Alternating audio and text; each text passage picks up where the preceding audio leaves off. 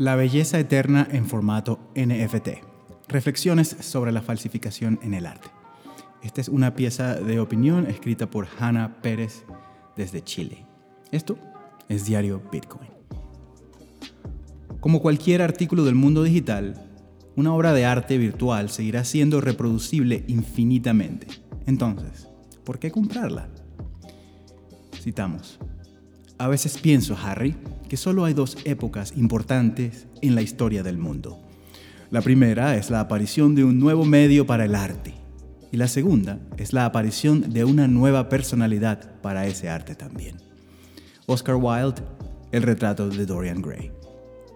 El mes pasado, Netflix estrenó Made You Look, te hice ver, un documental sobre el mayor caso de falsificación de arte en los Estados Unidos en resumen, el largometraje relata la historia de cómo la prestigiosa galería Nodler en New York eh, vendió cerca de 80 millones de dólares por un puñado de obras falsificadas, supuestamente pertenecientes a los artistas Jackson Pollock, William de Kooning y Mark Rothko. Además del arte, el documental aborda muchas aristas e invita a reflexionar en torno a diversos temas. El poder de la mentira, la ambición de los coleccionistas, la élite multimillonaria del arte de Nueva York, la codicia de los inversionistas de arte, pero sobre todo me hizo pensar en una cosa, las aparentemente limitadas herramientas disponibles a la hora de probar la autenticidad de una pieza de arte. Si bien es cierto que existen diversos métodos, incluyendo sofisticados mecanismos científicos, como estudios forenses mediante la datación por, por carbono, el documental, eh, en el documental, la directora de la galería, Anne Friedman, parece primordialmente preocupada por lograr autenticar las obras a través de un registro de procedencia, un relato pormenorizado de la historia del cuadro y sus propietarios. Una tarea particularmente difícil en el caso de las piezas de arte en cuestión. Porque además de que eran falsas, información que sabemos ahora, pero que Friedman asegura haber desconocido, consistían en presuntas creaciones inéditas, de modo que el registro de procedencia y la mirada experta de los críticos de arte parecían ser para Friedman sus mejores aliados a la hora de verificar la autenticación de las pinturas que estaba adquiriendo. Curiosamente, el documental está debutando en el streaming en streaming en medio de una tendencia creciente en el vasto mundo digital los tokens no fungibles, NFTs o NFTs. Una tecnología relativamente reciente, pero que ya está causando un gran impacto dentro de la industria del arte tradicional. La semana pasada, un arte en formato NFT se vendió por 69 millones de dólares a través de la consagrada casa de subastas Christie's. La obra pertenece al artista digital Beeple, quien además marcó un récord por vender una pieza de arte a una cifra tan alta aún estando en vida. Parece increíble que una pieza completamente digital se haya vendido por tan solo 10 millones de dólares, menos que las 60 obras supuestamente pertenecientes a algunos de los artistas más notables del expresionismo abstracto norteamericano. En ese momento las piezas alcanzaron tal valor porque estaban respaldadas por una supuesta historia de procedencia, difícil de comprobar pero en la que muchos confiaron. Este pedigrí fue suficiente para valorar las pinturas por miles de dólares, em, a la vez que también facilitó posteriormente arrebatarles cualquier atractivo una vez que se descubrió su falsedad. El hecho en sí mismo genera muchas interrogantes sobre lo que realmente consideramos arte y por qué estimamos tanto algunas cosas y no otras, un asunto que el propio documental sabe transmitir con delicadeza. Pero más allá de esta reflexión, me asaltó otra pregunta. ¿Qué puede decirnos este hecho acerca de la exorbitante suma por la que se vendió la obra de Beeple? ¿Cómo es posible que hoy en día una sola pieza de arte digital se venda a un precio tan cercano al de unos cuantos Pollocks, Kunings y Rothkos? Gratis en Internet. ¿Por qué pagar millones?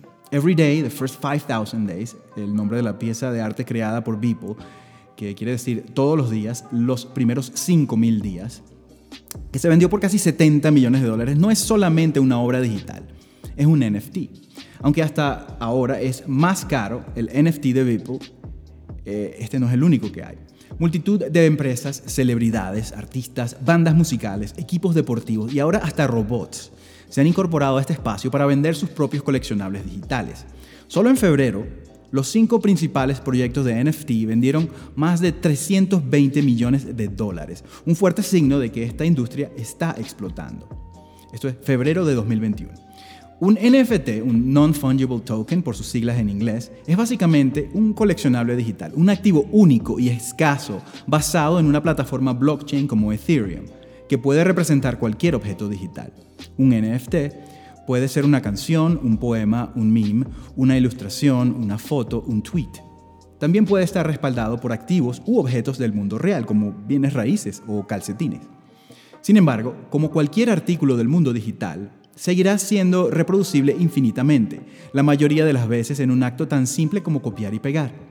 El meme en el cual se basa un NFT continuará circulando en Internet, descargable y compartible de forma gratuita. El tweet convertido en, NFT también seguirá estando público en twitter.com a la vista de todos. Entonces, ¿por qué comprarlo?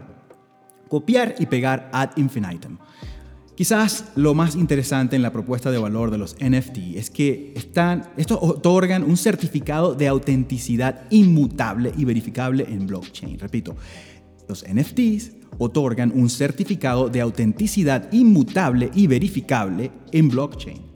Una propiedad que no solo brinda a los creadores mucho más poder y autonomía sobre sus obras, sino que otorga a los coleccionistas la seguridad de que solo uno de ellos tiene la propiedad de una obra.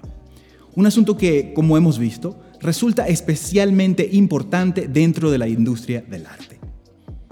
De esta forma, el meme que es acuñado como NFT tendrá un registro que, sin necesidad de terceros, certifica de forma inmutable y actualizada quién es el creador y quién es el actual dueño de la, pieza. Los compradores de los NFTs no están entonces comprando un archivo JPG, sino un certificado de autenticidad y propiedad de una obra, un título digital. En consecuencia, el NFT otorga una licencia que permite al coleccionista vender la propiedad y derechos de una obra, algo que no puede hacer nadie con una copia gratuita. Quizás es un poco difícil de entender. En su obra, el filósofo Walter Benjamin ya adelantaba los desafíos que enfrentaba el arte en la era de la reproducibilidad, reproductibilidad técnica. Piénselo así. Cualquiera puede tener una Mona Lisa en su casa. De hecho, cuando usted viaja a Francia, es más probable que vea la Gioconda en todos lados antes de que llegue al Louvre. Postales, llaveros, franelas, bolsos, etc. Incluso usted puede hasta comprar cuadros idénticos al original. El asunto es que usted y todos los demás saben que no es auténtico. Una información que conocen porque en el caso de la Mona Lisa es público y notorio que esa pintura está expuesta en el famoso museo y que su, propietario es el Estado francés. En un caso un poco más sencillo, digamos que usted tiene una imagen autografiada por un famoso. Esta imagen usted la puede fotocopiar miles y millones de veces, pero la original solo será una y esta probablemente será la que se venda más cara. La Gioconda es un NFT. Podemos convertir la Mona Lisa en un NFT, pero esto no significa necesariamente que la estamos volviendo un artículo digital reproducible. No es lo mismo que yo convierta una imagen descargada en Internet de la pintura de Da Vinci en un NFT, a que el propietario de la obra lo haga. De hecho, ya se están comerciando múltiples NFTs de la Mona Lisa en los mercados online de coleccionables. Em, aunque en en ambos casos estaríamos otorgándole un certificado de procedencia verificable en blockchain. Solo en el caso en que el gobierno francés acuñe el NFT, podría este conferir los derechos sobre la pintura digital. Es decir, para este caso hipotético, en particular, el Estado francés llevaría toda la documentación de procedencia que existe actualmente sobre dicho óleo y que es verificable a una plataforma blockchain que convierta este registro en un documento inmutable, auditable y perdurable. Esto puede parecer leve en un caso tan prestigioso y con tantos años de registro como la Gioconda, pero cuando se trata de obras más recientes y con procedencia menos clara, esta posibilidad que brindan los NFTs resulta especialmente valiosa e incluso crucial a la hora de prevenir la falsificación. En este aspecto y también en otros que no abordaré ahora, considero que los NFTs representan un cambio total de paradigma para la industria del arte. Me gusta pensar que esta tecnología puede, además, concederles a las obras de arte físicas el, deseo de Dorian Gray, la belleza eterna. Todo lo anterior puede explicar una de las razones por las que la obra de Beeple alcanzó una cifra tan alta. Más allá de su valor estético, esta pieza cuenta con un registro de procedencia inmutable, un certificado de propiedad comprobable y es un documento de autenticidad que al final le permite al coleccionista presumir su propiedad sobre una obra de arte costosa, a pesar de que todos podamos descargarla del Internet. Más preguntas que respuestas. Las reflexiones en torno a los NFTs están lejos de terminar aquí. Contrario a lo que pudiera parecer a primera vista, blockchain no es la panacea para las falsificaciones. De hecho, ya estamos viendo casos polémicos en torno al robo de propiedad intelectual y derechos de autor en este espacio. Se trata de una herramienta con el poder de promover una industria creativa más justa, donde los artistas sean quienes tengan el control y el poder de sus obras pero aún sugiere muchas incertidumbres regulatorias y demasiadas interrogantes. ¿Por qué los NFT se ponen de moda justo ahora, habiendo nacido hace seis años? ¿Qué los hace tan costosos?